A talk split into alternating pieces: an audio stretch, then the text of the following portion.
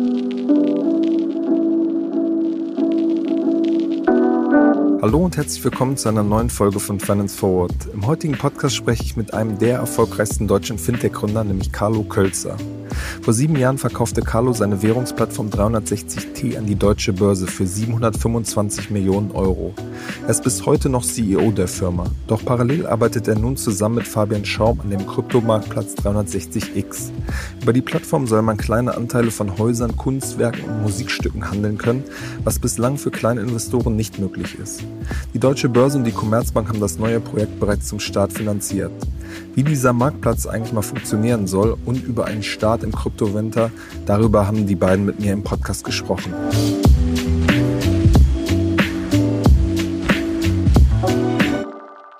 Hi Carlo, hi Fabian, herzlich willkommen bei Finance Forward.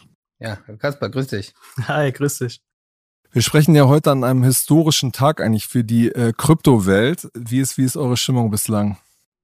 Gut, ich habe es ähm, live verfolgt heute Nacht mit meinen mit meinen Krypto-Leuten aus der Welt komme ich ja persönlich oder zumindest identifiziere ich mich als solches und ich fand es extremst beeindruckend, dass der Merch wirklich ohne Disruption durchgegangen ist. Es ist ja ein lang erwartetes Event gewesen. Genau, das heißt ja, dass die zweitgrößte Kryptowährung Ethereum umgestellt hat von diesem sehr energieintensiven Proof of Work auf Proof of Stake und das wird ja, glaube ich, seit ein, zwei Jahren schon eigentlich mhm. äh, erwartet. Und es war, gab viele Gerüchte auch, dass es wieder Probleme geben wird. Aber bislang sieht es gut aus. Ne? Mhm.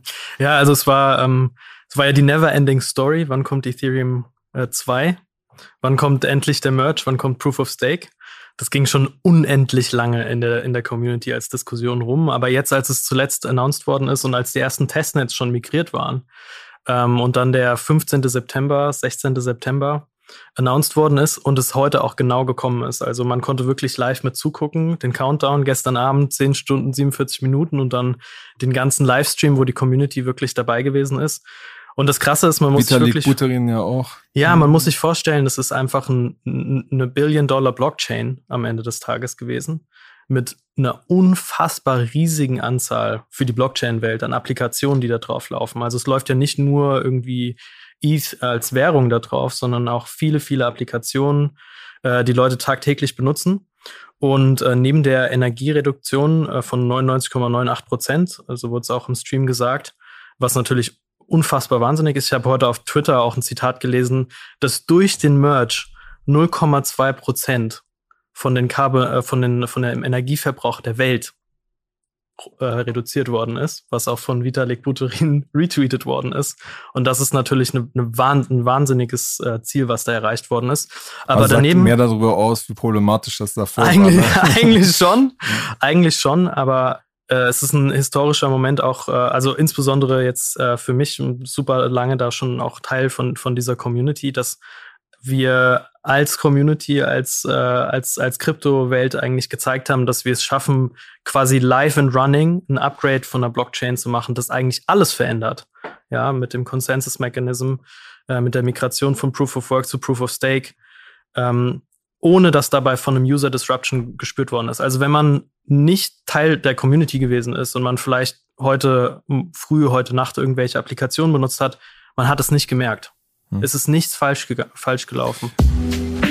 Wir machen eine kurze Unterbrechung für unseren Partner Liquid. Liquid ist ein moderner Vermögensverwalter, der es euch ermöglicht, euer Wealth Management professionell auf Family Office Niveau zu bringen. Über Liquid erhaltet ihr Zugang zu exklusiven Anlagelösungen, die bisher nur Großanlegern zur Verfügung standen. Liquid ist auch kein Unbekannter. Wer nicht nur den Podcast hört, sondern auch aufmerksamer Finance Forward Newsletter-Leser ist, sollte schon einmal etwas von Liquid gehört haben. Wir haben nämlich im Dezember über einen Produktlaunch berichtet, Liquid Private Equity Next. Hier bekommen Anleger schon ab 10.000 Euro die Möglichkeit, in Private Equity zu investieren und das mit Sparplan. Gerade nach den Herausforderungen, die das Jahr 2023 in Zusammenhang mit Geldanlage mit sich gebracht hat, sehnen sich viele Anleger nach Guidance und nach einem professionellen und vor allem unabhängigen Partner. Und hier schafft Liquid die Möglichkeit, in Venture Capital und in Private Equity zu investieren und öffnet diese Anlageklasse. Schaut jetzt am besten einmal auf liquid.de slash ffwd vorbei. Zu Beginn des Jahres reduziert Liquid das Mindestanlagevolumen für Liquid Wealth Management von 100.000 auf 50.000 Euro. Einfach online einen Anlagevorschlag erstellen oder ein kostenloses Gespräch vereinbaren. Liquid schreibt man übrigens L-I-Q-I-D.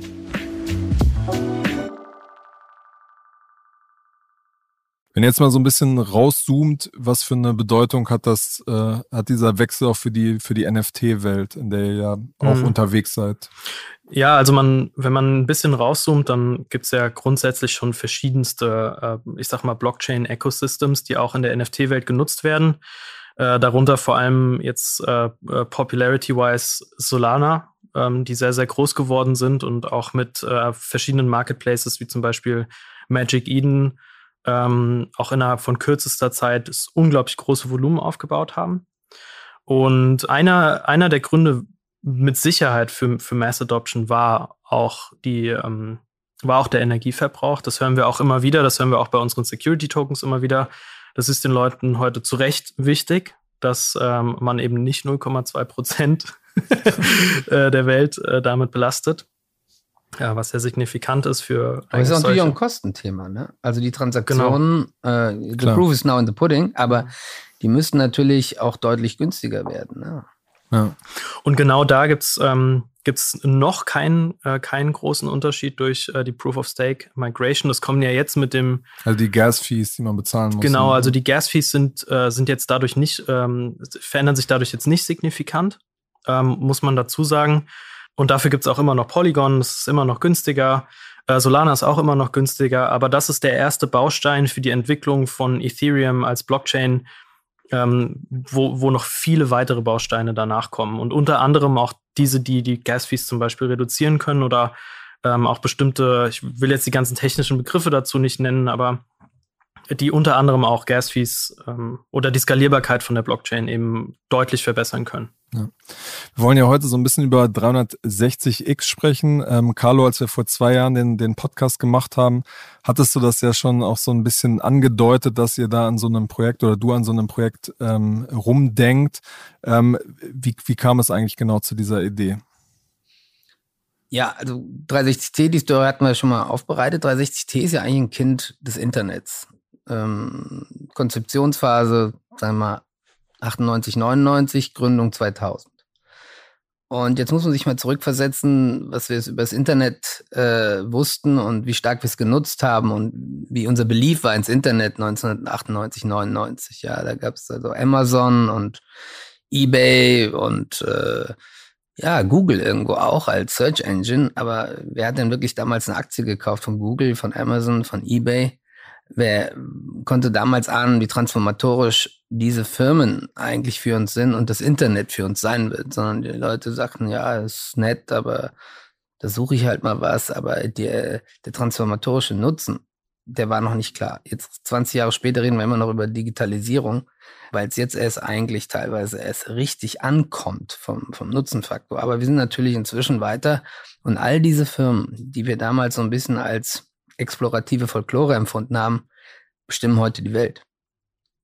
Und genauso wie damals 360T ein Kind des, der Internet-Transformation war, ist 360X ein Kind der, lass uns nennen, Blockchain-Transformation. Das ist, äh, das ist eine Technologie und das ganze, die ganzen Ökosysteme und die Nutzungsverhalten, die damit einhergehen werden, werden transformatorische Wirkung entfalten, wie das damals das Internet für uns war. Und wenn man auch diese Nutzerzahlen sieht von der World Bank, dann sieht man auch, dass die User Adoption vergleichbar ist. Also wir sind da, wo wir 1999 waren, vielleicht äh, beim Internet. Das heißt, wir haben so ein Delay von 20, 23 Jahren von neuen transformatorischen Technologie. Das heißt, euer Zeithorizont ist auch ähm, 15, 15 Jahre, bis das Thema hier richtig an Fahrt gewonnen hat. Na, sagen wir mal so, ähm, auch wieder da der Vergleich. Wir haben natürlich mit was begonnen damals und waren eigentlich unserer Zeit voraus und haben natürlich in einer spartanischen äh, Hütte erstmal auf die Wandergruppe gewartet sozusagen. Die Vorleistung muss man aber auch erbringen, weil wenn du erst dann, wenn du erst dann beginnst, etwas aufzubauen, wenn die Welle kommt, dann bist du natürlich bereits zu spät. Das heißt, ja, wir sind in der Vorbereitungsleistung gerade für eine Adoption, die in ihrer Gänze und äh, in industriellem Standard vielleicht erst in zwei, drei Jahren kommt. Und das Spannende hier aber ist, ähm, ja, wir sind noch super früh und die Adoption sieht so ähnlich aus wie bei dem Internet. Aber wenn man sich jetzt heute schon zurück, äh, zurückdenkt, also ich meine, 2013 war das eigentlich so ein, so ein Randgruppenthema, ja, in irgendwelchen Online-Foren, hauptsächlich Gamer, äh, die sich mit dem Thema auseinandergesetzt haben oder irgendwelche Leute, die gegen, gegen Finanzsystem, gegen Establishment gewesen sind. Und ähm, ab 2016, 2017 war das ein Thema, was eigentlich Finanzthema geworden ist. Also damals dann auch ähm, die ganzen Trader, die ganzen äh, Börsen, die dann aufgemacht haben, Coinbase, BitMEX in aller Munde. Und da hat das zum ersten Mal angefangen, auch quasi auf Interesse zu stoßen in Finanzunternehmen. Aber mittlerweile, mittlerweile jetzt schon, ist, ähm, ist Blockchain, ist Krypto gar kein Finanzthema mehr und es ist, ist schon eigentlich überall. Wenn man heute äh, in der, in, nach zum Beispiel zur NFT NYC nach New York geht, dann ist das ein Thema, wo Finanzen nur ein Vertical ist. Du hast Kunst, du hast Gaming, du hast Fashion, du hast alles im Entertainment-Bereich äh, durch NFTs, du hast mittlerweile im, in Identities, hast du, ähm, hast du unglaublich viele Unternehmen. Es ist nicht mehr nur das eine Thema, sondern es wird auch langsam. Aber es ist noch das dominante Thema, muss man sagen. Es ist, es ist immer noch das dominante Thema, aber man sieht jetzt schon und auch gerade durch die Entwicklung von den letzten zwei Jahren, und da war auch sicherlich viel dabei, was vielleicht nur rudimentär oder so erste Gedanken gewesen sind. Aber daraus formt sich jetzt schon was, was, was man sehen kann, was auch bleiben wird. Ja, es gibt vieles, viele Skeptiker, genauso wie damals in Krypto mit, ähm, ja, das, das geht gegen Null, da ist kein, äh, kein intrinsischer Wert und so weiter und so fort. Und genau die gibt's heute auch bei, bei NFTs. Es ist in fact sogar genau die gleiche Aussage, die hier äh, ähm, ausgesagt wird. Und es ist, es ist aber wieder nicht so. Man sieht wieder die ersten Use Cases, die sich wieder in fundamentale Sachen entwickelt werden. Und wenn man, wenn man sich anschaut, was damit gegeben wird, was man daraus machen kann in Identity Use Cases oder mit den Soulbound Tokens auf Ethereum, die quasi adressengebundene oder identitätsgebundene Errungenschaften sind, dann entwickeln sich heute schon Cases, die mit Sicherheit in so vielen Gebieten, nicht nur in der Finanzwelt, sondern überall Einzug äh, finden werden. Und das ist eigentlich das Spannende daran, ähm, als, als, als man damals in der, in der Kryptowelt angefangen hat, in der Finanzwelt zu arbeiten, ist man immer auf diesen einen Case gestoßen, wieso das nicht geht und äh, wieso das jetzt nicht unbedingt das, das Richtige für die Finanzwelt ist. Aber man ist mittlerweile ähm, eigentlich schon in ein Gebiet eingetaucht, wo es so eine unglaublich große Bandbreite an, an Unternehmen gibt, an riesigen Brands auf dieser Welt, die auf die Technologie setzen, die auf die Entwicklung setzen und sich damit befassen. Und der Trend wird nur zunehmen. Und ich glaube, genauso war das auch beim Internet am Anfang. Und ähm, ich meine, am Ende des Tages, ich bin 29, bin irgendwie äh, Generation Internet vielleicht sogar, bin mit, mit Internet groß geworden, mit, mit äh, Online-Games groß geworden. Äh, für, für mich ist das ein natürliches Verständnis, aber damals, wenn ich Leuten aufmerksam zuhöre, gab es damals dann bei Banken auch irgendwelche Leute, die waren Head of Internet und äh, haben sich das dann einen bestimmten Use Case mhm. angeguckt. Ja. Um nochmal einen Schritt zurückzugehen, Carlo, sozusagen diese, diese theoretische Ebene ähm, verstehe ich total. Mich würde trotzdem mal interessieren, was war der, der Punkt, der Funke, der übergesprungen ist, wo du gesagt hast, ich will, sehe diese Veränderung und ich will das praktisch in einer anderen Dimension wiederholen, wieder so eine Art Marktplatz ähm, aufbauen. Genau, also die abstrakte Ebene hatten wir besprochen, äh, Technologie Inflection Point. Ähm, Situation war diesmal eine andere. Ähm, wir waren nicht äh, Three Guys on a Laptop with an Idea. Äh, ich bin eingebunden bei der deutschen Börse, leite noch 360T. Und ähm, so äh, habe ich dann das Gespräch gesucht, eigentlich mit, äh, mit, mit dem Vorstand von der deutschen Börse, äh, zu sagen, hier, ich glaube, hier entstehen Möglichkeiten für uns als Gruppe. Hier ist wieder ein technischer Inflektionspunkt, ähm, ähnlich wie damals. Und hier können wieder und werden Marktplätze, Marktplätze entstehen. Wollen wir nicht bei dieser Entwicklung dabei sein? Und das fand halt den Support äh, in, der, in der Gruppe.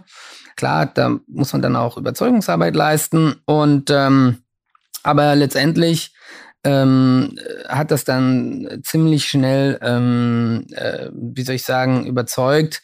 A, dass hier eine neue Technologie kommt. B, dass man, äh, äh dass da daraus auch Marktplätze entstehen werden und C, dass die Börse sich natürlich auch diesen neuen Technologien ähm, äh, und sol solchen Marktchancen öffnen möchte. Und D hatten natürlich die unternehmerische Erfahrung im Haus in dem Fall sowas vielleicht auch anzugehen. Und daraus wird dann halt der Schuh.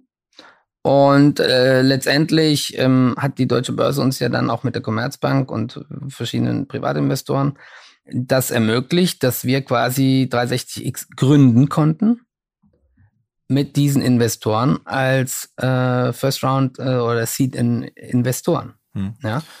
Wie kamst du dieser Entscheidung, diese doch für Startups besondere Konstellation zu wählen, dass so gleich am Anfang ein sehr strategischer Investor dabei ist? Ich meine, ihr seid, glaube ich, vor ungefähr einem Jahr gestartet. Da war noch eine Hochphase in der Kryptowelt. Die Investoren hätten euch wahrscheinlich mit Geld äh, zugeschüttet, gerade mit deiner unternehmerischen Erfahrung, Carlo, wenn du nochmal unabhängig sowas gestartet hättest. Warum diese ähm, Konstellation? Genau, das hätte aber bedeutet, dass ich natürlich auch 360T verlasse, äh, die ganze Plattform verlasse, Deutsche Börse und das dann auf eigene Faust äh, mache. Wir hatten aber die Überlegung, und da haben auch äh, wir natürlich miteinander darüber gesprochen, dass die Kredibilität ähm, von der deutschen Börse natürlich auch eine Aussagekraft hat und eine Katalyse. Und äh, ich muss im Nachhinein auch sagen, dadurch, dass man natürlich direkt so einen strategischen Investor hat, man vielleicht kleinere Anteile an der Firma jetzt als Gründer.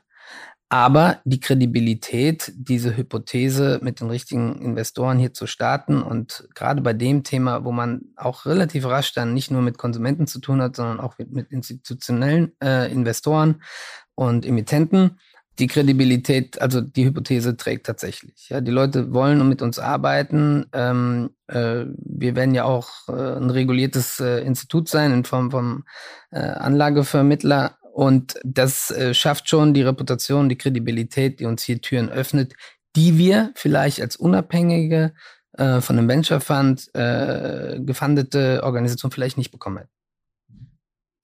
Fabian, wie siehst du das?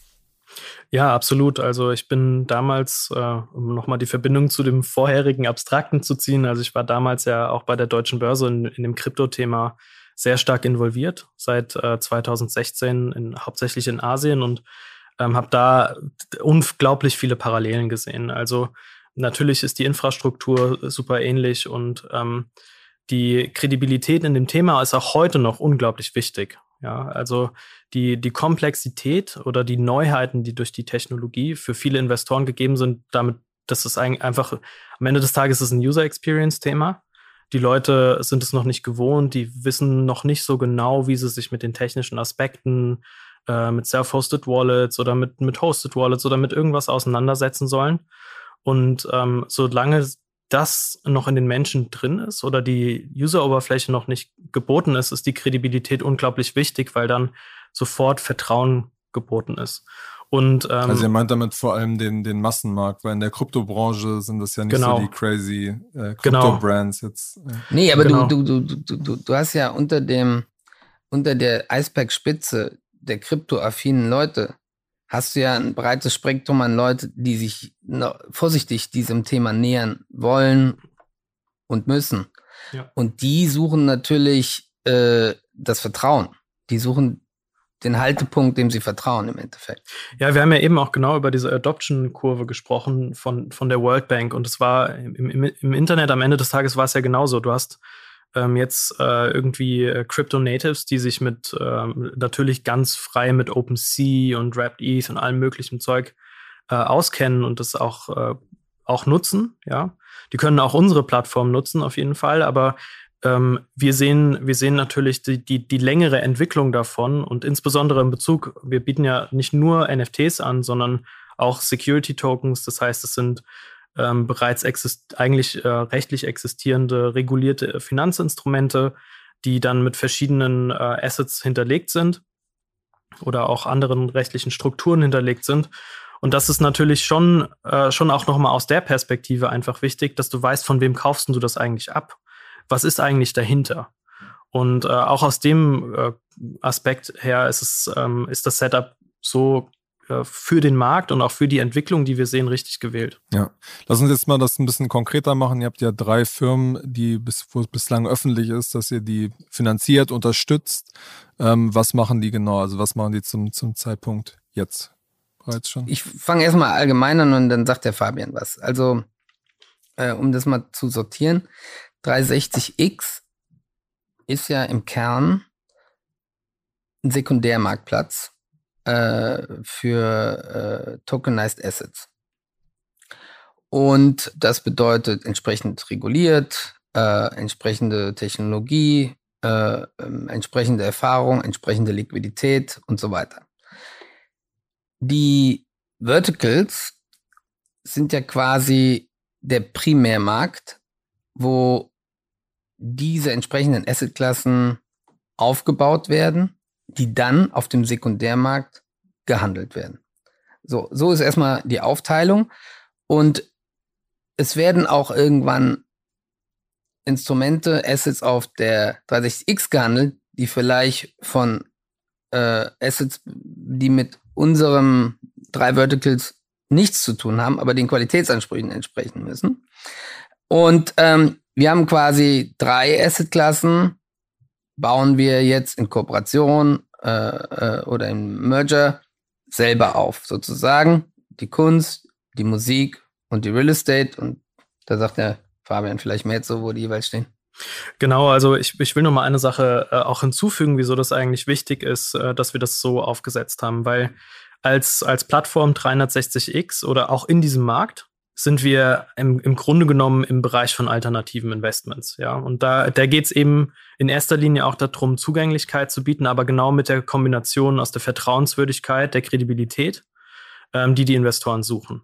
Und ähm, wenn wir wenn wir jetzt über Security Tokens sprechen, aber das gleiche das, das gleiche Theme existiert auch eigentlich im NFT-Bereich und da kann ich auch gleich noch ein paar äh, Beispiele dazu liefern ähm, ist es den Leuten natürlich auch wichtig, dass jemand mit der notwendigen Erfahrung in dem Bereich oder vielleicht sogar mit einer kurativen Funktio Funktion ähm, die Assets bearbeitet. Ja. Und nicht nur die Assets, sondern am Ende des Tages, wenn man so ein, wenn man so ein Asset tokenisiert, ist es nicht einfach nur so wie auf OpenSea. Du klickst, ja, okay, alles klar, hier Bild hoch, hochgeladen, irgendjemand hat das tokenisiert und dann kann das gehandelt werden und keiner hat irgendwas gecheckt, sondern das folgt eigentlich, wenn man das richtig und seriös aufbauen möchte, einer, einer ganzen Konsequenz. Man muss sich mit, den, mit, dem, mit dem Markt wirklich auskennen. Das heißt, wie kannst du beurteilen, dass ein Asset, ob das jetzt ein Musikrecht oder ein Kunstwerk oder eine Immobilie ist, ist eigentlich egal. Du musst ganz genau verstehen, welche Parameter musst du dir eigentlich anschauen. Sowohl quantitativ aus Investmentperspektive, was sind die wichtigen, äh, aber auch qualitativ du musst dich beschäftigen mit Provenienzen, du musst dich beschäftigen mit der Authentizität von den Kunstwerken und so weiter und so fort. Und, ähm, und dann muss man das Ganze auch noch mit dem notwendigen äh, ja, Kapitalmarkt-Know-how verbinden. Weil am Ende ist diese, äh, dieses Underlying, ähm, so, sofern das dann auch von dem Investor gesehen wird, natürlich das, was wahrgenommen wird. Aber das muss natürlich auch noch mit einer Rechtsstruktur verbunden sein. Das muss irgendjemandem gehören oder das muss äh, dann dementsprechend irgendwo gelagert werden. Genau, ja. genau diese ganzen Sachen müssen äh, müssen gemacht werden und dafür brauchst du die Domain-Expertise, die wir aufgebaut haben. Und dafür haben wir auch äh, unsere drei Verticals, die, die sich genau damit befassen. Und damit haben wir super einzigartige Expertise in dem Markt, die andere Unternehmen, ähm, die sich jetzt über die letzten Jahre aufgebaut haben, nicht unbedingt mitbringen. Und das gibt natürlich nochmal zusätzlich die Möglichkeit, auch die Assets, die dann diesen Qualitätsstandards entsprechen, wie Carlo das gesagt hat, attraktiver für die Investoren zu machen. Mhm. Und das ist ein ganz wichtiger Punkt. Ähm, und dazu haben, ähm, sind, sind die Märkte natürlich auch vollkommen unterschiedlich. Also wir haben jetzt gesagt, Kunst und Musik und Immobilien sind natürlich gr grundlegend unterschiedliche Märkte, die man anders angehen muss ähm, insbesondere auf der Emittentenseite, aber auch auf der Investorenseite. Und da haben wir mit den, ähm, mit den drei Verticals verschiedene Perspektiven, die sich mal mehr für ähm, kleinere Anleger eignen und mal und auch mal mehr für vielleicht digitalere Formate, wie zum Beispiel NFTs. Und das, was wirklich spannend ist, auch in dem Setup und, und was ich auch ähm, jetzt auch durch das, was, was Carlo gesagt hat, durch, das, äh, durch den Sekundärmarktplatz, und durch den regulierten Rahmen herausbildet, ist, dass man jetzt auf einmal diese Security Tokens als Grundlage, die man vielleicht in erster Linie jetzt im Markt als Investment versteht, auch kombinieren könnte mit anderen äh, Komponenten, wie es zum Beispiel aus dem NFT-Markt, aus Utility-Tokens. Lass uns gleich erstmal nochmal einen Schritt zurückgehen. Ähm, also ähm, es gibt diese, diese drei Bereiche und am Ende ähm, wird in absehbarer Zukunft, also demnächst das sehr niedrigschwellig, werde ich in Immobilien einen kleinen Teil von der Immobilie kaufen können, einen kleinen Teil von einem Kunstwerk oder eben ähm, irgendwie Musikrechte. Wie weit seid ihr da konkret und wie wird das ausgestaltet sein? Also vielleicht erstmal auch zum Verständnis. Ähm, man sagt so pauschal einen kleinen Teil von der Immobilie und auf einem Kunstwerk. Wenn man es genau nimmt, beteiligst du dich eigentlich an dem kommerziellen Verhalten dieser Assets und nicht an den Assets an sich. Ja, das heißt, nehmen wir mal die Immobilie, ähm, die hätte heute einen Wert X ähm, und du kaufst dann davon Token, dann nimmst du ab jetzt eigentlich an der Wertschöpfung teil dieser Immobilie. Das heißt Cashflows plus minus Wertentwicklung. Das heißt, äh, man kommt dann nicht ins Grundbuch, äh, ins Grundbuch äh, und so weiter, hat keine notarielle Beglaubigung, weil wir das ja eigentlich den Digital Twin, du beteiligst dich am Digital Twin mit all seinen Eigenschaften und nicht an Stein und Mörtel. Und äh, gleichermaßen ist es auch bei der Kunst. Du hast dann nicht einen Pixel von dem Bild, sondern beteiligst dich an der kommerziellen Entwicklung von dem Wert des Bildes, wenn man es genau nimmt. Ja, ja. Und dadurch ist das niederschwellig. Dadurch ja. ist das niederschwellig. Und ähm, dadurch macht es auch so skalierbar. Und das ist auch letztendlich das Neue bei der ganzen Sache, weil Sachen fungibel werden, die im Moment nicht fungibel sind. Ja? Ähm, ein Beispiel, äh, du könntest ja sagen, was sind denn so Anwendungsbeispiele? Warum braucht das überhaupt jemand? Das können sein die Versicherung, ähm, die in Solvency 2 natürlich eine tatsächliche Immobilie in einem anderen Bucket der Bilanz hat, als wenn sie eine fungible äh, Asset hat. Ist plötzlich die Immobilie fungibel? kann sie die auch anders bilanzieren. Ähm, es ist vielleicht die Erbengemeinschaft, die eine Kunstsammlung äh, erbt in Deutschland. Der Fiskus kommt sofort, will 19 Prozent Erbschaftssteuer. So, jetzt willst du dich nicht von den Erbstücken trennen, aber die Liquidität ist auch nicht da, weil es sind halt eben Kunstwerke. Und ähm, so hast du plötzlich eine Alternative, ähm, wie du erstmal Liquidität äh, generieren kannst äh, und die du auch natürlich, je nachdem wie die Token Terms sind, auch wieder zurück erstatten kannst oder es bleibt halt so, wie es ist.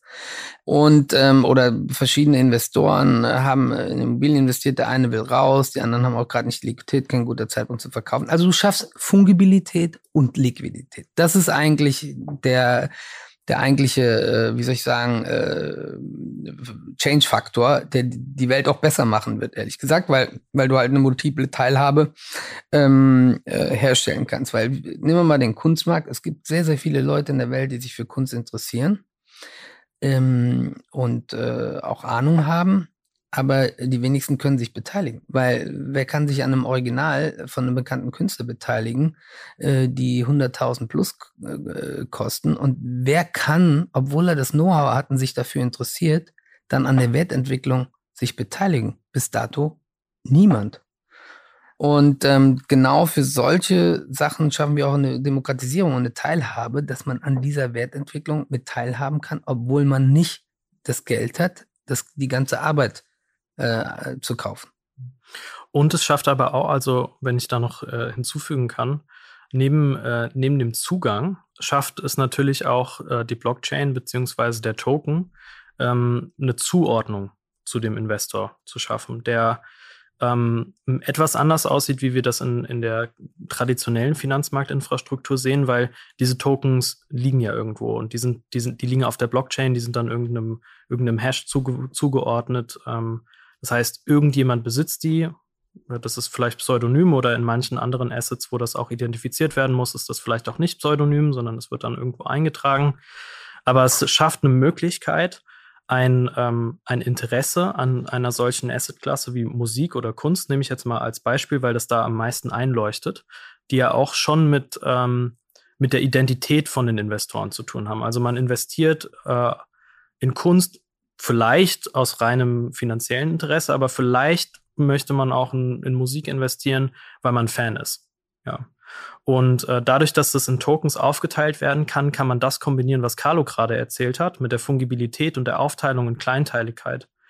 Ähm, kann man auch kombinieren, dass diese Leute, die diese Tokens besitzen, vielleicht auch von den Veranstaltern oder vielleicht auch von den ähm, von denjenigen, von den von den Interpreten angesteuert werden können und man kann denen Utility geben. Man kann das verbinden mit ähm, also einem Konzertticket ja. oder sonst irgendwas, ja. Also und auch wieder vice versa. Also ähm, und das, das ist auch ein ganz großer Unterschied, wie man, ähm, wie man sich als, und deshalb sieht man auch im, im Bereich NFTs super, super viele von den großen Brands, die jetzt als erstes dieses Konzept entdeckt haben, die sich das jetzt selber zu, zu Nutzen machen wollen, dass sie eben Leute viel direkter ansteuern können und denen auch digital identifizierbare Werte zutragen können, mit denen man dann was, was machen kann, wie zum Beispiel in der Musik das, äh, das äh, Konzertticket oder ähm, ein, äh, ein Zugriff auf ein Goodie, was man sich dann nur kaufen kann, wenn man genau dort gewesen ist. Das hat jetzt Board Yacht Club vor, vor, einer, äh, vor einer kurzen Zeit gemacht. Wenn man Owner gewesen ist, durfte man da und da hingehen oder man durfte sich das und das kaufen.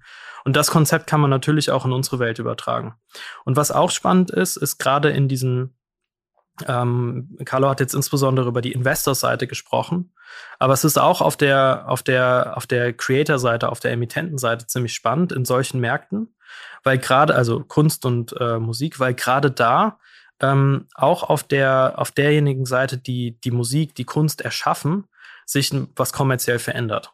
Ja, weil man kann jetzt hier, wenn man sich den Kunstmarkt anguckt, und ich bin weiß Gott kein Experte, da kann man mit anderen Leuten auch noch sprechen und hast du auch schon kann man hier verändern, wie die Künstler und Künstlerinnen incentiviert werden. Weil heute in der physischen Welt, wenn Kunstwerk verkauft wird, irgendwann mal, da kriegst, da kriegst du eigentlich nichts mehr sekundär davon. Also wenn du Glück hast, bekommst du irgendwelche 4% Royalty Rights. Und das war's. Ähm, aber in, in der Welt, die wir auch in NFTs sehen, kannst du auch 10% bekommen auf jeden Secondary Trade. Und das verändert, wie du ähm, als erschaffender Künstler, Künstlerin äh, vergütet wirst. Und ich denke, das auch ein, ein, ein spannender Teil von, von dieser Entwicklung, die anders nicht möglich gewesen ist. Und das ist, da, da drin liegen dann die Details, wo es sich auch wirklich von anderen Finanzinstrumenten, die wir heute kennen, die durch Securitization schon erschafft worden sind, äh, verändert, äh, unterscheidet. Hm. Wir reden jetzt über sehr viel Details, was Technologie und sowas angeht gerade für die Anfangsphase ist, glaube ich, aber am Ende der entscheidende Punkt ja, dass man die attraktiven ähm, Häuser, die attraktiven Kunstwerke, die guten Interpreten auf die jeweiligen Plattformen bekommt. Wie geht ihr sicher, dass ihr da den Zugang bekommt und wirklich die, die guten Lagen, wo sich der Wert noch steigert, ähm, die, die angesagten Künstler, dass ihr sicherstellt, dass da wirklich die guten Sachen handelbar werden? Genau, also das ist, äh, wie sagt man so, you never have a second chance to make a first impression. Wenn du natürlich da zu Beginn äh, irgendwelche ja, Schrottwerte drauf hast und äh, die sich dann im Wert äh, dematerialisieren, äh, dann äh, ist schwierig, ein erfolgreiches Modell zu machen. Deswegen ist es genau, was du sagst, total relevant, die Selektion. Und da kommt jetzt wiederum, jetzt schließt sich wieder so ein bisschen der Kreis. Ähm, ist ja nicht so, dass äh, niemand auf der Welt versucht, äh, ähnliche Sachen gegebenenfalls mit einem anderen Anflugswinkel äh, zu reproduzieren von dem, was wir machen. Aber da kommt halt wieder die Kredibilität, das Vertrauen und die Reputation ins Spiel. Weil auch genau diese, ich sag's mal, Blue Chip Artists, äh, die und Blue Chip Investoren, die wollen halt irgendwo hin to a point of trust bei aller Dezentralität der Technologie. Und deswegen, du hast recht, ja, die muss man erstmal drauf bekommen, aber glaube ich, sage ich nicht zu so viel. Da sind wir schon einer der Teilnehmer, wo die gerne mitarbeiten würden und wollen. Und äh, seid gespannt. Ähm, da kommt noch einiges, jetzt auch in, alsbald. Und dann äh, wirst du merken, dass wir hier auf jeder Ebene von wirklich äh, Blue Chips reden. Mhm. Weil ich meine, bei Immobilien gab es ja immer mal wieder Player, die das auch versucht haben. Aber bislang hat sich niemand durchgesetzt, der wirklich ähm, da große Finanzierungsvolumen da drauf bekommen hat. Ja, also was wir hier machen, äh, das ist auch mehr als Organizing a Picnic. Ähm, Fabian hat es erzählt, ein Token ist schnell gemintet uh, out of something Äh, das ist aber noch nicht der Gig, ja. Das ist, man muss es auch da, ich nehme mal wieder den Vergleich vom Internet. Nur weil du was übers Internet gekauft hast, da ist noch nichts passiert, weil die Herausforderung bestand daran, wie kommt das Produkt eigentlich zum Konsumenten? Äh, wie ist das rechtlich? Wann ist der Abschluss äh, wirksam? Äh, wer ist für was verantwortlich? Wie kommt wie, wie, wie findet das Payment statt? Sicher? Äh, wie weiß ich, wenn ich bezahlt habe? So dann entstanden Lösungen wie PayPal und so weiter und so weiter. Diese ganzen Herausforderungen in different shades of form, die letztendlich aber auch um die Vertrauensbildung und so weiter einhergehen, die haben wir natürlich heute auch. Und mit unserem Anspruch können wir nicht so sagen, hoppla die hopp gehen wie so Cowboys, tokenisieren was, ob es was wert ist oder nicht, we don't know. Die beste Tranche nehmen wir uns noch raus, die, die zwei anderen Checklassen, die hauen dann irgendwelche dummen Investoren raus. Das können wir uns nicht leisten. Dafür sind wir zu sehr jetzt äh, in einem Umfeld aufgewachsen und wollen wir auch nicht, ähm, ja, auch als Teil von Börse und Commerzbank äh, implizit. Und ganz ehrlich, ich halte das auch nicht für nachhaltig. Äh, genauso wie bei 360T äh, sind auch eben Dollar hinterher.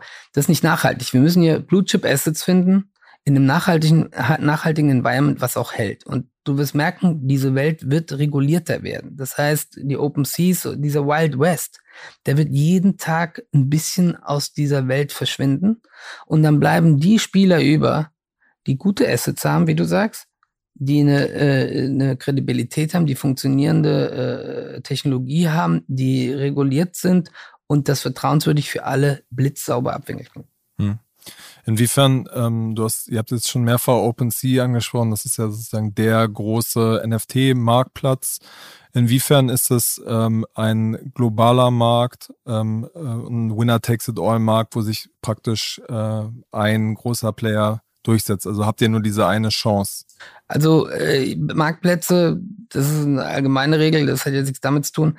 The winners take it all normalerweise, weil äh, der Monopolist, der hat zu hohe Transaktionskosten hast du zu viele, sind die Liquiditätspool zu klein und der Markt ist, ist zu fragmentiert. Das heißt, auch wie bei 30C bilden sich dann äh, Oligopole je nach Assetklasse, die so groß sind, dass die Liquidität gut genug ist, aber dass eben noch kein Monopol entsteht, dass die Preise irgendwie dominiert werden können. Insofern glaube ich, ist es ein The Winners Take It All, wo drei bis fünf Plattformen auf der Welt letztendlich da dominant sein werden. Und klar, der Anspruch ist, äh, genauso wie hier auch, einer von diesen drei bis fünf Plattformen zu werden. Wie siehst du das so aus so einer Kryptobrille, wenn du die, die Kryptolandschaft so ein bisschen mhm. verfolgt hast? Genau, also äh, gerade aus der Krypto-Perspektive sieht man auch da, dass es eigentlich kein The Winner Takes It All ist. Also wenn man sich, äh, wenn man sich OpenSea anschaut und die Entwicklung über, die, über das letzte Jahr insbesondere, war der Trend, dass es eigentlich zu einer Vertikalisierung von Marktplätzen gekommen ist. Das heißt, äh, was bedeutet das? Ähm, auf OpenSea gab es alle möglichen Assets. Irgendwelche Sport, Trading Card Games, äh, Kunst, Gaming Items, everything. Ja. Und, und everything in between. Ja. Und was, was passiert ist, ist, dass sich gerade in den, in den großen Segmenten wie Play to Earn und Kunst eigentlich auch Player gebildet haben, die versucht haben, wirklich genau auf die Kundengruppe zugeschnittenes ähm, äh, auf, genau auf die Kundengruppe zugeschnittenes Produktportfolio aufzubauen, eine User Experience aufzubauen. Und die haben sich darauf spezialisiert. Und dazu ist es gekommen, dass zum Beispiel Gaming Marketplaces wie Magic Eden oder Fractal entstanden sind. Die sind innerhalb von kürzester Zeit explodiert. Ja. Und auch im Kunstbereich, Artblocks ähm, und auch andere Player, die, die sich genau auf dieses äh, Segment spezialisiert haben, aber auch Coinbase NFT, was bis heute noch nicht so unfassbar groß geworden ist, aber auch da ein wahnsinniges Potenzial drin liegt, weil da es eine Plattform gibt, die kuratiert zugreift und insbesondere über den über das Teilen äh, von Inhalten User anspricht. Also es gibt verschiedene äh, verschiedene Geschäftsmodelle und verschiedene Spezialisierungen, die wir auch in der Kryptowelt sehen, ähm, die wir wahrscheinlich auch in, äh, in unserer more regulated Welt äh, mit Security Tokens auch sehen werden oder mit NFTs mit Inhalten, die überprüft worden sind. Ähm, genauso wie das jetzt in der Kryptowelt passiert ist. Und in gewisser Weise. Ähm, Aber es würde ja so ein bisschen gegen eure These sprechen, weil ihr wollt ja wieder alles zusammenführen an Themen. Nee, also äh, grundsätzlich ähm, ist es, spricht es nicht so sehr gegen unsere These, weil wir mit diesen Assetklassen schon auf einen kleinen Bereich fokussiert sind. Wir sind nicht unbedingt das um uns vielleicht auch nochmal davon abzugrenzen. Wir haben gesagt, Kunst, Musik, äh, Immobilien. Äh, vielleicht können auch noch andere Themen damit dazukommen. Ähm, aber wir sind jetzt nicht der ähm, Private Equity, Private Debt, Financial Instruments, ETF und so weiter und so fort Marketplace für tokenisierte Assets, sondern wir sind quasi schon in einer Nische, die vor allem für, äh, für die Kunden, für die Nachfrage, die es auf dem Markt gibt und die sich für diese Technologie eignet, sehr gut zugeschnitten ist. Das heißt, wir sind schon so spezialisiert und bauen eigentlich auch diese vertikalisierte Expertise genauso auf. Ähm, was könnte da noch, was wäre da noch denkbar an weiteren Kategorien? Naja, es gibt natürlich super, super spannende Bereiche, die, äh, die wir uns auch schon, die wir uns natürlich beobachten. Es geht jetzt erstmal darum, ähm, dass Zum Beispiel? wir, ähm, ist, also ich kann, kann da jetzt on und on und on gehen. Also da gibt es wahnsinnig spannende Themen, im, äh, auch gerade im NFT-Bereich, wenn man sich digitale Sachen, äh, die jetzt keine Security-Tokens äh, ähm, anschaut was zum Beispiel gerade Sports ist ähm, oder generell der Entertainment-Bereich, auch der Fashion-Bereich. Fashion ist was, was unglaublich, ähm, unglaublich großes Potenzial hat, weil ähnlich wie die Musik bildet Fashion so ein, so ein kulturelles Fundament und das ist, äh, das ist global. Also, ja. dass ich mir digitale Schuhe kaufe ja, fürs also Metaverse, also, oder? Ich, nee, nicht mal fürs Metaverse. Also, was, was bedeutet Metaverse? Also, ich würde es nicht mal sagen, sondern ich meine, wenn du dir die Jüngeren oder auch ehrlich gesagt, es hat überhaupt gar nichts mit dem Alter zu tun. Ähm, wenn du dir anschaust, wie sich Menschen in der digitalen Welt verhalten. Und ich sage jetzt nicht Metaverse, sondern ich sage Instagram äh, oder TikTok oder selbst LinkedIn. Ja, es, es ist heute schon Selbstdarstellung in gewisser Weise. Und den Leuten, die Leute benutzen Filter, die Leute benutzen irgendwelche fotogeshoppten Bilder und so weiter und so fort. Und Fashion ist ganz interessant, weil natürlich würde ein Brand einen Filter für viel Geld verkaufen, den sich Leute digital anziehen können. Und den Leuten ist das auch egal, ob das jetzt irgendwie ein, ein digitaler Filter ist. Es gibt natürlich Leute, die wollen auch in Echtkleidung tragen, weil wir uns damit identifizieren und weil man irgendwas anhaben muss, okay, ja. Aber ähm, natürlich ist das für Leute auch digital relevant und da gibt es, glaube ich, einen sehr, sehr, sehr großen Markt, ähm, wo Marktplätze wie DressX zum Beispiel ähm, ein ganz interessantes Angebot haben, wo auch schon Brands wie Hermes oder sowas ähm, digitale Filter verkaufen. Und das ist was, was man, was man wirklich auch in letzter Zeit immer mehr auf Social Media sieht und ähm, die ähm, quasi die Plattformen auch dafür ready werden technologisch. Ja. Ich glaube, es geht eher darum, welche Assets qualifizieren sich für eine gewisse Sustainability und die, die meisten NFTs, lass mich keine Zahl sagen, aber wahrscheinlich zwischen 95 und 99,9 Prozent sehen ja keinen zweiten Trade sondern das sind, die werden einmal verkauft von einem äh, One Guy who's crazy enough to buy it und danach äh, sieht die Assets nie mehr wie jemand wieder, weil die nicht marktplatzfähig sind, weil sie auch nicht sustainably valuable sind. Und das ist genau unser Anspruch, dass wir Assets hier auswählen, die sustainably valuable sind und dadurch auch sekundär- und zweitmarktfähig äh, sind und dadurch äh, ihr Wert auch nicht verloren geht und auch nicht nur von einem Verrückten, der irgendwas Spezielles sammelt, äh, irgendwie einmal gekauft werden. So, das ist der Anspruch und danach müssen sich diese Assetklassen qualifizieren. Ja, und ähm, insofern werden wir dann, jetzt haben wir erstmal, glaube ich, genug zu tun, äh, die drei Asset-Klassen up in Liquid zu bekommen. Und dann, äh, klar, wir beobachten den Markt, aber dann müssen wir gucken, ähm, welche man da sich äh, eventuell äh, noch anschaut. Ja. Und es ist ja so, dass wir uns äh, im Moment so ein bisschen in so einem Krypto-Winter befinden. Die ganzen, das ganze NFT-Hype ist so ein bisschen raus. Inwiefern wird das für eure Startphase auch irgendwie entscheidend sein? Ich meine, bei Immobilien kann man sagen, das spielt die Technologie gar nicht so eine Rolle, sondern es geht darum, dass man sozusagen das handelbar macht bei, ähm, bei Kunst und bei sozusagen Künstleraktionen würde ich sagen, dass NFT, dieses Buzzword schon auch eine Rolle spielt. Also wie schätzt ihr das ein, dass wenn ihr jetzt bald euphorisch starten wollt, dass der Markt drumherum nicht so gut ist? Also ehrlich gesagt, ich finde das eher eine Chance. Also zu, zum einen, wir sind ja in der Real Asset Tokenization ja, und nicht im, im Krypto. Das muss man ja auch vielleicht ein bisschen unterscheiden. Ähm, bei der bei den Kryptos kann man natürlich diskutieren, was ist der Bitcoin wert. Ja, und das ist für die meisten Leute ungewiss. Aber das ist ja nicht unser Spiel. Unser Spiel ist ja nicht, was ist der Bitcoin wert oder Ethereum, sondern wir nehmen ja eigentlich bestehende Assets, die eine Historie haben, wie sie bewertet werden, warum sie so bewertet werden. Äh, und Ein so Musiksong äh, ist ja, fällt ja da nicht unbedingt rein, oder? Jetzt sowieso mal Immobilien und Art und mhm. Musikrechte auch, weil da steht ein Zahlungsstrom letztendlich äh, auf der anderen Seite. Äh, also insofern hat auch die Musik Komponenten, die äh, messbar sind. Äh, die emotionalen Werte, I agree, ähm, aber da ist ja genau die Gefahr. Du hast es angesprochen. Ich meine, genauso äh, oder unklarer als was der Bitcoin wert ist, ist doch, was ist ein Board Ape? Wert, ehrlich gesagt, ja. Und ähm, in dieser Bewertungsthematik, was du mit Winter beschreibst, in der bewegen wir uns ja gar nicht, weil es überwiegend Real Assets sind, die einen historischen Wert haben und immer haben werden. Da geht man vielleicht ein bisschen runter, aber der erodiert nicht auf Null oder äh, der begibt sich nicht in, in, in den Winter im eigentlichen Sinn. Das heißt, die Volatilität ist gar nicht mehr so hoch. Insofern ist die ist die wirklich die, das, was wir fundamental verändern, dass wir Fungibilität schaffen und Liquidität für Sachen, die es eigentlich heute schon gibt, die auch heute schon bewertet werden können, aber nicht so teilbar sind, nicht so accessible sind und auch nicht so fungibel sind. Das ist ja unser Spiel. Insofern trifft uns eigentlich, also von dieser Kryptowinter eigentlich überhaupt nicht. Hm.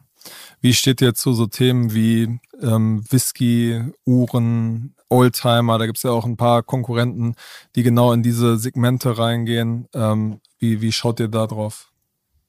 Also ähm, haben wir uns natürlich auch schon angeschaut. Für uns ist es, wie gesagt, super wichtig, dass man ähm, die Qualität nachweisen kann und dass man auch die Echtheit sehr gut nachweisen kann. Ähm, und da gibt es gewisse, gewisse Herausforderungen, die man sich insbesondere in diesen Assetklassen ganz, ganz genau anschauen muss. Äh, und zudem sind, ähm, ist, ist die Nachfrage in, in unserem Kundensegment bisher am höchsten in der Kunst und in Musik und Immobilien gewesen. Und äh, deshalb haben wir uns dazu entschieden, mit denen anzufangen und in welche weiteren Assetklassen wir in der Zukunft äh, rein, uns rein expandieren werden. Das, äh, das sehen wir dann aufgrund der Marktnachfrage, was da anläuft und ähm, wie, wie es sich in den ersten drei Assetklassen entwickelt. Ich glaube, du kennst dich aus. Ich meine, Liquidität schaffst du, wenn du, wenn du natürlich alles tokenisierst, vom Bleistift bis zur Atombombe, äh, und hast aber alles nur einmal drauf, wie soll da Liquidität entstehen? Das heißt, man muss schon irgendwie Kohorten schaffen und Bildpunkte, die dann auch liquide werden können. Deswegen ist Fokus und Konzentration unseres Erachtens wichtiger als, äh, wie gesagt, hier alles vom Bleistift bis zur Atombombe anzugehen. okay, alles klar. Auf die Atombombe müssen wir noch ein paar Jahre warten dann. Ja. Ähm, du hast ja mit, mit 360T schon eine riesen Plattform aufgebaut in einem ganz anderen Segment. Was sind die Dinge, die du ähm, jetzt auf dieses Beispiel über, übertragen kannst? Fehler, die ihr damals gemacht habt, wo du sagst, so, das mache ich jetzt anders, das gehe ich ähm, aus einem anderen Blickwinkel an? Also die Voraussetzungen sind deutlich besser. Also wir waren damals three guys in a laptop, no experience, no money, no relationships, no clue. Ähm, jetzt ist da mehr, ist mehr Erfahrung, äh, es war Geld da, mehr Klarheit im Kopf, äh, mehr Erfahrung auch auf was man achten muss.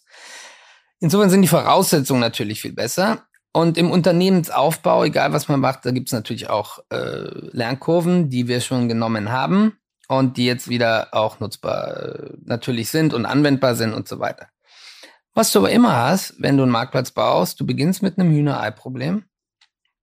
Ähm, wer ist der Käufer, ist der Verkäufer, keiner will der Erste sein und so weiter und so weiter. Das haben wir hier zum Glück auch in kleinerem Umfang. Das Interesse ist riesig. Ähm, auch von beiden Seiten, oder?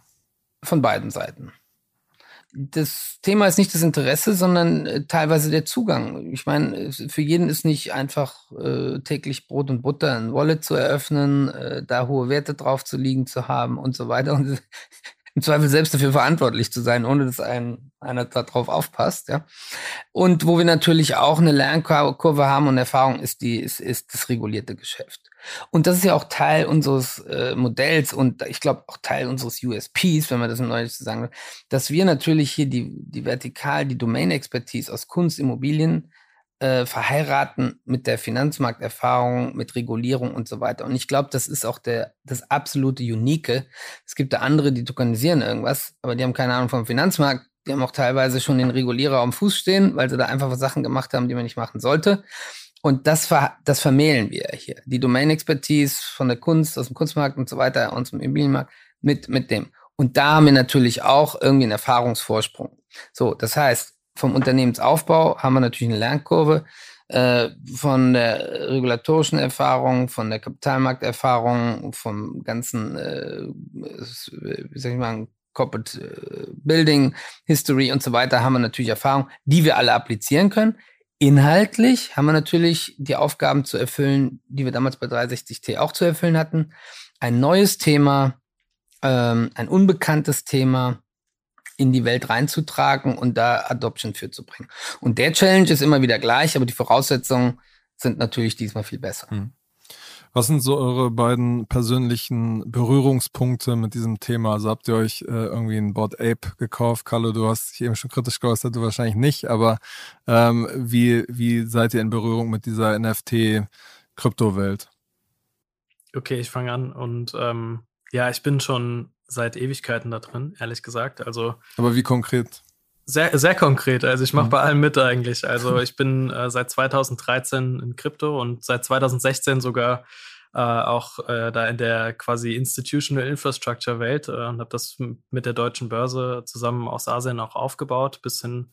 Aber äh, du musst noch arbeiten, also lief, lief nicht ganz so gut. was, was heißt müssen, aber vielleicht auch wollen. Okay. Ähm, und ähm, Genau, ich habe alles mitgemacht. Also ich habe von irgendwelchen Parachain, äh, Crowdloans bis hin zu äh, natürlich auch NFTs kaufen und das ist auch schon länger her. Also die Geschichte wurde wahrscheinlich schon hundertmal jetzt auf deinem Podcast erzählt äh, äh von äh, von INS, Ethereum Name Service, was ja auch also die ersten NFTs waren, die es jemals gab, über CryptoKitties und und allem möglichen Zeug und äh, ja, ich habe auch selber teilweise NFTs, die keinen wirklichen Wert haben und ich sammle die einfach nur. Ähm, für mich ist das, ähm, also ich bin, äh, ich bin in meiner Freizeit auch äh, viel wirklich in Online-Games unterwegs gewesen, viel, viel. Und für mich ist das Sammeln von digitalen Gegenständen, digitales Eigentum, was, was ich schon immer verstanden habe und auch immer mitgemacht habe äh, seit äh, wahrscheinlich 16 Jahren. Das ist grundsätzlich kein neues Konzept sondern es ist einfach nur ein anderes Konzept, wie das jetzt displayed wird und wie das handelbar ist und wie das bewertet wird. Ähm, von daher, ja, ich habe es alles mitgemacht. Ich habe Play-to-Earn-Games mitgemacht. Ich habe ähm, leider kein Board Ape, aber ich bin stolz darauf, dass ich Merchandise von Board Ape Yacht Club habe. Und ähm, ja, ich bin da bei allem mit dabei und auch, äh, auch in der Security-Token-Welt, was ja auch ähm, nochmal, was wir distinkt äh, eigentlich von dem Non-Fungible-Token-Thema sehen, was auch ein großes Thema für, für die 360X ist. Auch da ähm, schon Erfahrungen mitgemacht. Also da, ich bin 100% investiert. Okay. Was, was ist dein, was dein erfolgreichstes NFT oder NFT, was am meisten wert ist? Äh, ich würde, äh, was, was bedeutet erfolgreichstes NFT oder was, was am meisten wert ist? Also ich habe äh, Kunstsammlungen, die ganz, äh, die ein bisschen was wert sind, aber ich sammle es ehrlich gesagt nicht aus Wert äh, muss ich sagen. Und ich bin auch keiner, der NFTs tradet. Ich bewerte das, äh, ich bewerte das anders für mich. Du bist der, den Carlo vorhin meinte, der, der eine, der es abgekauft hat. Ja, vielleicht, vielleicht bin ich das. Vielleicht bin ich der eine, der das ein, äh, abgekauft hat. Maybe I am. Ähm, aber wie gesagt, für mich, ähm, für mich ist das nichts, äh, was ich auch äh, in, in, vielen Sachen traden möchte ähm, weil es in ein paar Jahren vielleicht äh, gimmicky Nostal äh, Nostalgie-Value hat und äh, das, das ist mir tatsächlich an der Stelle viel wert. Krypto-Investments habe ich einige gemacht, die sehr, sehr gut gelaufen sind und ähm, ja. Alles klar, Carlo, wie sieht das bei dir aus? Ja, Kryptos habe ich natürlich auch ein paar. NFTs habe ich nicht einen einzigen, ehrlich gesagt. Ähm, ich habe jetzt noch nicht den gefunden, den ich unbedingt haben will, ehrlich gesagt. Äh, vielleicht liegt es daran. Aber ich muss auch sagen, das ist aber auch meines Erachtens nicht der Gradmesser. Also ganz ehrlich, wir haben hier eine zweitgrößte Devisenhandelsplattform gebaut weltweit und keiner von uns war Devisenhändler oder hat irgendwie jemals Devisen gehabt, ehrlich gesagt, außer noch damals vielleicht spanische Peso. Ähm, ähm, insofern, äh, ich bin selber noch nicht ein NFT-Buyer. Äh, okay, okay. Ich meine, man kann argumentieren, bei so einer neuen Technologie muss man es auch mal ausprobieren, um zu verstehen, wie es eigentlich funktioniert. Ne? Da haben wir hier. Ja, ja. Das bin ich. Genau. ähm, zum Schluss haben wir immer noch so eine Rubrik, weil ihr ja als, als Gründer und Manager immer auch so ein bisschen in die Zukunft gucken müsst, dass ich zu verschiedenen Themen euch so Predictions vorlese und ihr dann sagt, wie ihr dazu steht. Genau, die erste Prediction ist, ähm, genau, das Metaverse wird in den kommenden Monat, Monaten wieder zum großen Thema. Das war ja schon mal jetzt irgendwie ziemlich groß. Äh, Facebook hat sich umbenannt ähm, und jetzt ist wieder so ein bisschen die Luft raus. Wie, wie seht ihr das? Also es wird äh, wie alles Neue, ob Internet oder sonst was, ähm, es kommt in Wellen, aber äh, the trend is a trend. Und äh, ob es jetzt in ein paar Monaten ist, äh, dass sich auch Modelle darauf materialisieren, es wird definitiv kommen. Und äh, wahrscheinlich kommt auch in einem Jahr, wenn hier mal die Großwetterlage, der Nebel sich ein bisschen gelichtet hat und äh, alles wieder ein bisschen freundlicher schaut, ähm, konzentrieren die Leute sich auch wieder mehr darauf. Ja, es wird kommen, es wird kurzfristig kommen, es wird mittelfristig kommen und wir werden langfristig da dual uns drin bewegen. Hm. Ja, würde ich, würde ich eigentlich auch genauso sagen. Also ich meine, auch hier wieder als Gamer, ich habe, äh, ich bin in Virtual Reality unterwegs, ich bin in äh, Mobile Metaverses unterwegs und ähm, das die, ich würde, ich würde ehrlich gesagt sagen, nicht in den nächsten Monaten und auch mittelfristig vielleicht nicht unbedingt so, wie das die, die, die, das Mainstream-Verständnis erwartet, dass wir uns jetzt nur noch in Virtual Reality befinden und irgendwelche Haptic Gloves und sowas anhaben. Das ist vielleicht mal in, in, in einer dystopischen Zukunft so gegeben. Ähm, weil man sieht auch gerade im Moment, dass viele jetzt nach Jahren von Lockdowns und sowas etwas Fatigue haben. Und das sieht man auch im NFT-Space. Also äh, es gibt sowas wie Discord-Fatigue. Discord ist so der Channel, auf dem sich die meisten Leute zu NFTs auch austauschen und sich Communities bilden, äh, neben Twitter. Ähm, da sieht man deutlich weniger Aktivität in den letzten Monaten. Die Leute sind all about real life und draußen treffen und draußen Communities bilden und auf Feiern gehen und alles Mögliche erleben, was man so in echt erleben kann. Ähm, aber das Thema, das Thema Metaverse, wie es dann auch kommt, ähm, wird relevant sein. Und ähm, ich frage mich nur, ich glaube nicht, dass wir jetzt unbedingt, wie gesagt, mit irgendwelchen Haptic Gloves irgendwo in der Ecke sitzen werden, aber ich könnte mir vorstellen, dass es gerade im Coworking-Bereich mit Spatial oder mit, äh, mit den Produkten, die Microsoft rausbringen wird, schon ein paar ganz, ganz interessante Spielereien geben könnte, die Leute Muss ganz interessant besser finden. sein als Teams. Ne? Ja, also ich bin, ich bin, ich bin gespannt. Ich bin gespannt. Okay, dann äh, der Bitcoin-Kurs liegt Ende des Jahres eher bei 100.000 oder eher bei null. So ein bisschen auch als Gradmesser für das Klima. Ich bin kein, binär, ich bin kein binärer Mensch. Ich, kann ich sag 10.000. 10.000, okay. Ich, ich würde sagen, roughly uh, roundabout, wo, wo wir jetzt hier sind. Also 100.000 ist vielleicht ein bisschen übertrieben ähm, für die nächsten drei Monate. Null auf gar keinen Fall. Okay. Auf gar keinen Fall. Okay. Und die letzte Frage: Welchen Fintech-Trend haltet ihr für überbewertet? Komm, Carlo, da fallen dir doch bestimmt gleich drei ja, an. Ja, aber ich will, ich will hier keine, keine Business Models diskreditieren. Warum nicht?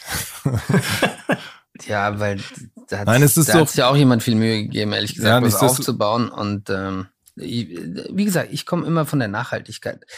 Äh, good things finish last, ja, und so ist es halt. Und ähm, die manche Sachen halte ich nicht für nachhaltig. Also Trade äh, für Order Flow äh, halte ich nicht für ein nachhaltiges Konzept, ehrlich gesagt. Äh, und äh, irgendwann lässt da einer die Luft raus. Und wenn es der Regulierer ist, äh, das ist. Äh Kommt jetzt ein bisschen dein, dein Arbeitgeber durch, oder? Nee, also ganz ehrlich. Ich meine, die äh, deutsche Börse ist ja kein Fan von Payment for Order Flow.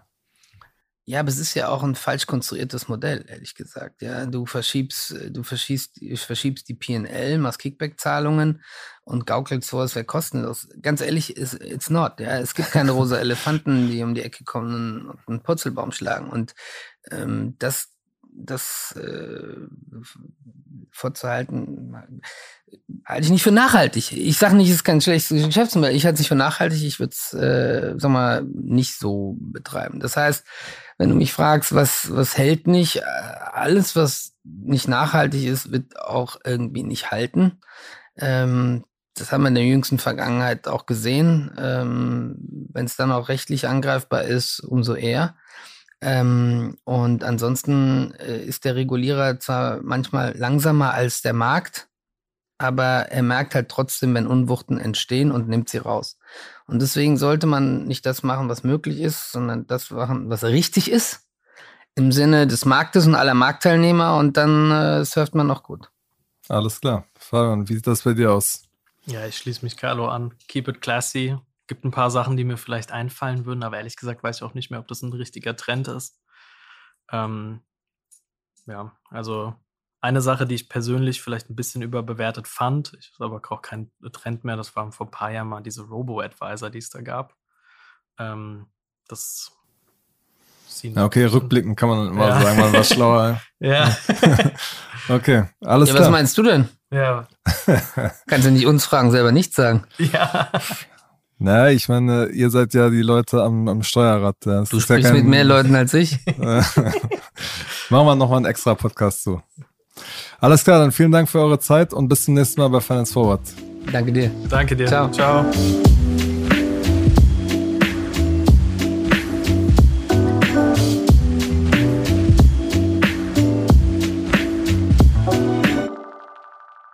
Dieser Podcast wird produziert von Podstars bei OMR.